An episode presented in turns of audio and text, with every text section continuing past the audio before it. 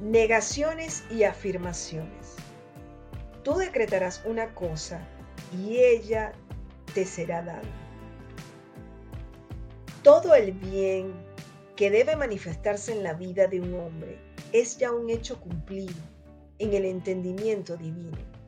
Para actuar, Él espera que el hombre le reconozca o pronuncie la palabra.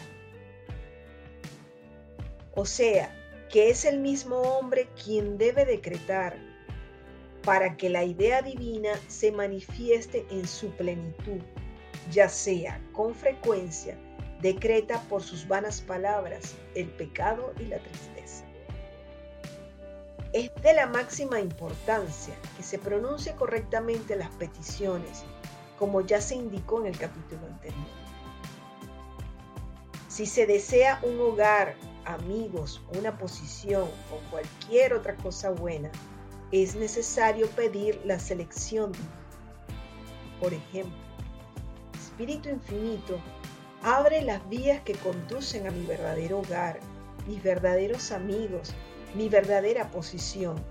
Yo te agradezco que se manifieste ahora mismo, por la gracia y de una manera perfecta. El fin de la afirmación es de una importancia capital. Veamos a continuación una prueba de ello. Una de mis conocidas pidió mil dólares. Su hija fue víctima de un accidente y recibió mil dólares de indemnización. O sea, que ella recibió lo que había pedido, aunque de una manera no perfecta. El pedido debe ser hecho de la siguiente manera.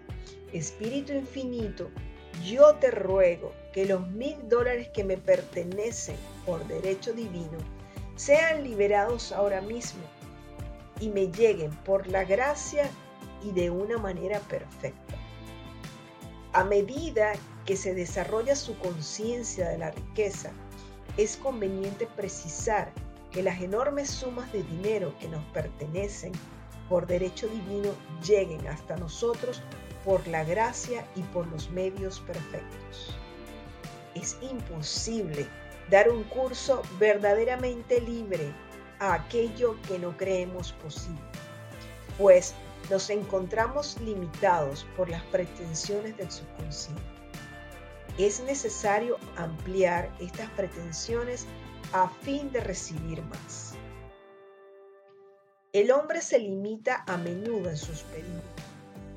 Así un estudiante pide 600 dólares para una cierta fecha Finalmente los obtiene, pero poco después se da cuenta de que en realidad desearía recibir mil. Sin embargo, según la palabra que fue pronunciada, se le dan los 600. Ello tiene limitado al Santo de Israel. La riqueza es un asunto de conciencia. Los franceses tienen una leyenda que ilustra esta verdad. Un pobre hombre sale a la calle donde encuentra un viajero que le para y le dice, amigo mío, veo que usted está muy triste. Coja este lingote de oro, véndalo y será rico para toda la vida. El hombre, entusiasmado de alegría por la buena suerte, se llevó el lingote a su casa. Inmediatamente encontró trabajo y ganó tanto dinero que no tuvo necesidad de vender el lingote. Transcurrieron los años y el hombre se hizo muy rico. Un buen día, se cruzó en su camino un pobre. El hombre lo detuvo y le dijo, amigo mío, yo le daré un lingote de oro. Véndalo y será rico para toda su vida. El mendigo cogió el lingote, lo examinó y se dio cuenta que aquello no era más que cobre. Así pues, veamos cómo el primero de estos dos hombres se hizo rico porque tenía un sentimiento de riqueza, pensando que el lingote era... Todo hombre trae consigo su propio lingote de oro. Esta es la conciencia del oro, de la riqueza, que atrae la riqueza a su vida. Al formular sus peticiones, es necesario empezar por el fin, es decir, declarar haber recibido ya antes de que me llamen, yo responderé. Al afirmarla continuamente, la fe se establece en el subconsciente. No sería necesario repetir una afirmación si se tuviera una fe perfecta. No se debe suplicar ni implorar, sino dar gracias constantemente por aquello que ya se ha recibido.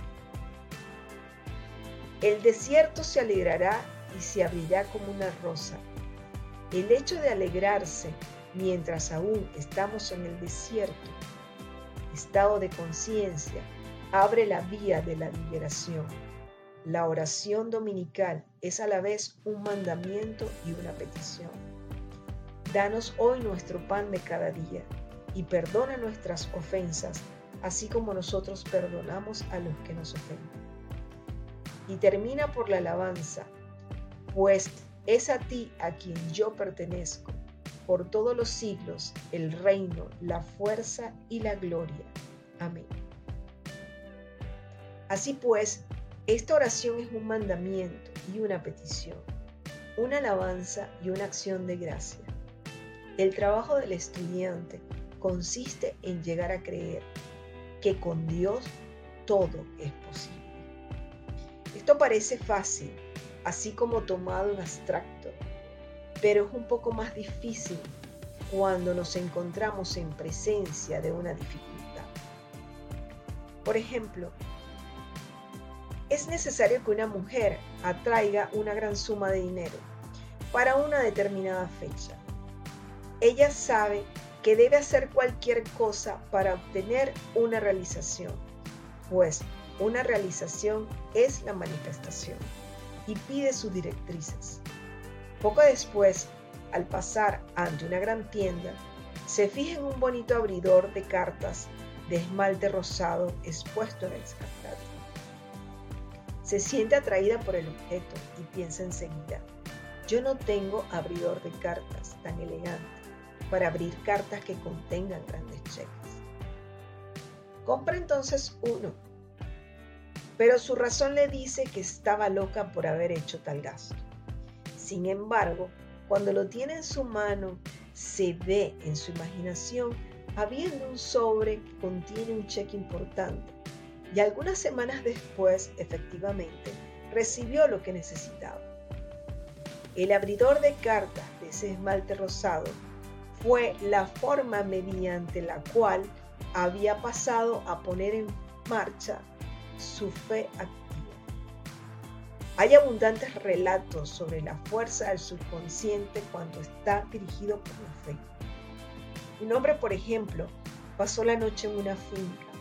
Las ventanas de su habitación estaban todas cerradas y en medio de la noche, al sentirse sofocado, se dirigió en la oscuridad hacia una de las ventanas. No logró abrirla y rompió con el puño el cristal de la ventana. Después de eso pasó una noche excelente. A la mañana siguiente, se dio cuenta de que él solo había roto los cristales de la estantería de libros, mientras que la ventana había permanecido cerrada durante toda la noche. Él estaba buscando el oxígeno y pensaba solamente en el oxígeno. Cuando un estudiante empieza a hacer demostraciones de la ley espiritual, no debe volver atrás jamás.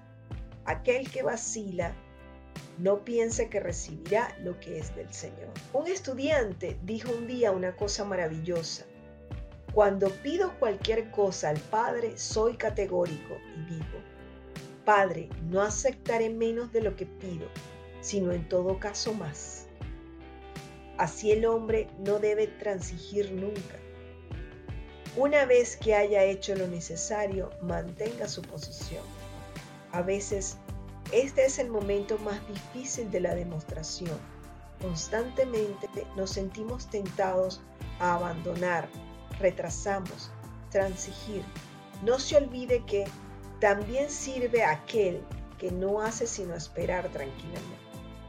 Las demostraciones se realizan a menudo en la decimoprimera hora, pues entonces el individuo se relaja, es decir, deja de razonar, Y es en ese momento cuando la inteligencia infinita puede actuar. Los deseos sombrios reciben una respuesta sombría y los deseos violentos reciben una respuesta violenta o tardan en realizarse. Una señora me preguntó por qué perdía o se olvidaba frecuentemente de sus gafas. Al analizar la cuestión, descubrimos que ella decía a menudo a los demás y a sí misma, con irritación, me gustaría librarme de estas gafas. Y su deseo impaciente se realizaba violentamente. Tendría que haber pedido una visión perfecta, pero no registraba en su subconsciente más que el deseo de librarse de los lentes. Así que continuamente los olvidaba o los perdía. La dualidad de la actitud del espíritu provoca las pérdidas, las depreciaciones, como fue el caso de la persona que no apreciaba a su marido, o bien el miedo de la pérdida, que crea en el subconsciente la imagen de las pérdidas.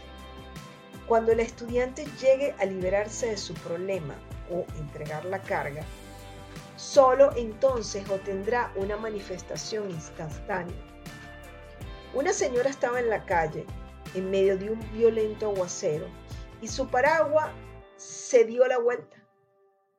Tenía que hacer una visita a una persona que no conocía y no quería llegar allí con un paraguas roto. Por otra parte, tampoco podía tirarlo, pues no le pertenecía. Desesperada rogó, Oh Señor, hazte cargo de este paraguas, yo no sé qué hacer con él. Un instante después, una voz le dijo, Señora, ¿quiere que le arregle el paraguas? Un reparador de paraguas se encontraba a su lado. Ella se apresuró a aceptar su oferta. El paraguas fue arreglado mientras ella se marchaba para realizar la visita que tenía que hacer. Al regresar, encontró un objeto prácticamente nuevo. Ahí siempre al alcance de nuestras manos un reparador de paraguas. Cuando no sabemos qué hacer con el paraguas, es decir, con la situación que nos preocupa, si lo ponemos en las manos de Dios. Una negación debe ir siempre seguida por una afirmación. Ya era tarde por la noche cuando me llamaron por teléfono para tratar a un hombre al que jamás había visto. Él estaba aparentemente muy enfermo. Yo le dije, niego esta apariencia de enfermedad. Es irreal y por lo tanto no puede registrarse en su subconsciente. Este hombre es una idea perfecta del entendimiento divino, pura sustancia de la perfección. A la mañana siguiente el hombre se sentía mucho mejor y al día siguiente ya se encontraba lo bastante bien como para reanudar sus actividades. En el entendimiento divino no hay tiempo ni espacio. Por lo tanto, la palabra alcanza instantáneamente su destino y no vuelve vacía. Yo he tratado enfermos que se encontraban en Europa y los resultados fueron inmediatos. Me preguntan a menudo cuál es la diferencia entre la imaginación y la visión. Visualizar o visionar. Imaginar es un proceso mental gobernado por la razón o por la conciencia. La visión es un proceso espiritual gobernado por la intuición o el superconsciente. El estudiante debe entrenar su espíritu a recibir la inspiración y a realizar estas imágenes divinas mediante directrices claras, hasta que un hombre no sea capaz de decir, no deseo otra cosa que aquello que Dios quiere para mí. Sus deseos erróneos no se borrarán de su conciencia y el maestro arquitecto, Dios en él, no le dará planes nuevos. El plan de Dios para todos los hombres sobrepasa las restricciones del razonamiento. Eso siempre es la cuadratura de la vida que contiene la salud, la fortuna, el amor, la expresión de sí mismo más perfectas. Más de un hombre se construyó en su imaginación, una casa de campo cuando debería construirse un palacio. Si el estudiante intenta forzar la demostración por la razón, eso mismo la mata. Yo apresuraré las cosas, dijo el Señor. El hombre debe dejarse llevar por la intuición, por directrices bien definidas. Repósate en el Señor y espera con tranquilidad. Fíate de Él y te satisfará. He visto actuar a la ley en condiciones extremadamente asombrosas. Por ejemplo, un estudiante me dijo que le era necesario obtener 100 dólares para el día siguiente. Lo necesitaba para pagar una deuda, así que era de una importancia vital que lo procurase. Yo pronuncié la palabra declarando que el espíritu jamás se retrasa y que la riqueza está siempre al alcance de las manos. Esa misma noche, la joven me llamó por teléfono para comunicarme que se había producido un milagro. Tuvo la idea de examinar los papeles que estaban en su caja fuerte del banco. Antes de verificar sus documentos, encontró en el fondo de la caja un billete nuevo de 100 dólares. Se quedó muy sorprendida y según me dijo, estaba segura de no haberlo olvidado allí, pues verificaba a menudo esos papeles. Puede ser que esto fuera una materialización, como la que Jesús efectuó cuando materializó los panes y los peces. El hombre alcanzará el estado en el que la palabra se hace carne, es decir, en el que se materializará instantáneamente. Los campos prestos para la cosecha se manifestarán inmediatamente como todos los milagros de Jesucristo. Únicamente el nombre de Jesucristo tiene una fuerza formidable. Él representa la verdad manifestada. Él declaró, todo lo que pidáis a mi Padre en mi nombre, Él os lo dará. La fuerza de este hombre eleva al estudiante hasta la cuarta dimensión, allí donde se encuentra liberado de todas las influencias astrales y psíquicas, y donde se convierte en alguien no atado por ningún condicionante, en alguien absoluto, del mismo modo que Dios no se ve atado por nada y es absoluto. He visto producirse numerosas curaciones en respuesta a las palabras en nombre de Jesucristo. Fue Cristo a la vez persona y principio, y el Cristo que hay en cada hombre es su propio redentor y su salvador. El Cristo interior es el yo de la cuarta dimensión, el hombre hecho a la imagen de Dios y según su semejanza. Es el yo, yo soy, que no conoce el pecado ni la enfermedad y el sufrimiento, que no nació jamás y jamás murió, es la resurrección y la vida en cada hombre. Nadie vendrá al Padre si no es a través del Hijo.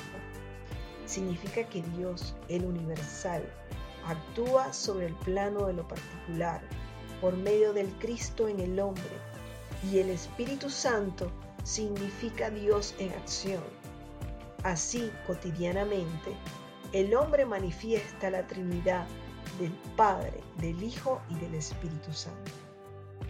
Pensar debería alcanzar la perfección de un arte.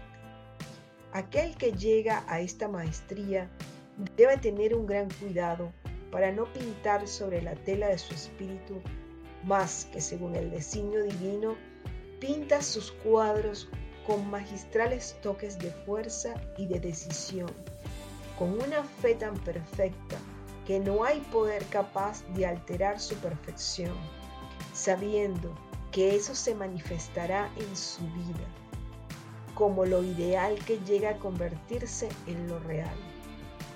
Todo poder es dado al hombre por el pensamiento justo para realizar su cielo en la tierra y alcanzar la meta del juego de la vida. Sus reglas son la fe exenta de miedo, la no resistencia y el amor. ¿Pueden cada uno de nuestros lectores ser liberados de aquello que los mantuviera prisioneros durante tantos años, separándoles de lo que les pertenecía? Y pueden conocer la verdad que les hará libres, libres para cumplir su destino, para provocar la manifestación del designio divino que hay en su vida, la salvación, la riqueza, el amor y la expresión perfecta de sí mismo.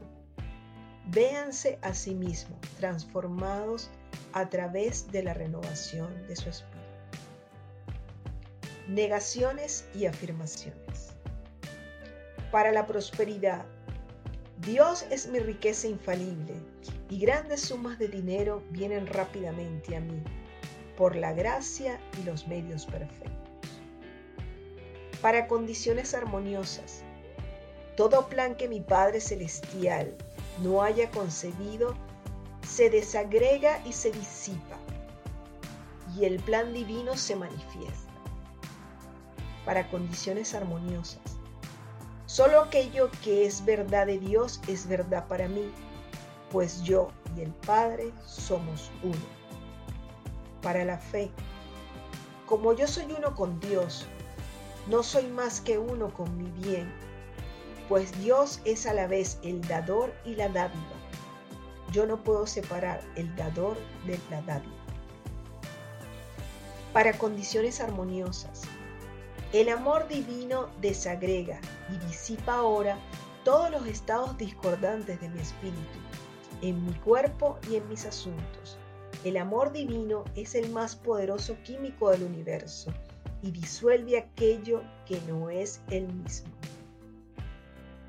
para la salud. El amor divino inunda mi conciencia de salud y cada una de las células de mi cuerpo de luminosidad. Para la vista, mis ojos son los ojos de Dios. Yo veo con los ojos del Espíritu. Veo claramente la vía abierta. No hay obstáculos en mi camino. Veo claramente el plan perfecto. Para las directrices, yo soy divinamente sensible a mis directrices intuitivas y obedezco instantáneamente a tu voluntad. Para los oídos. Mis oídos son los oídos de Dios. Escucho con los oídos del Espíritu. Yo soy no resistente y estoy dispuesto a dejarme conducir. Yo oigo. Para el trabajo, tengo un trabajo maravilloso, divinamente dado.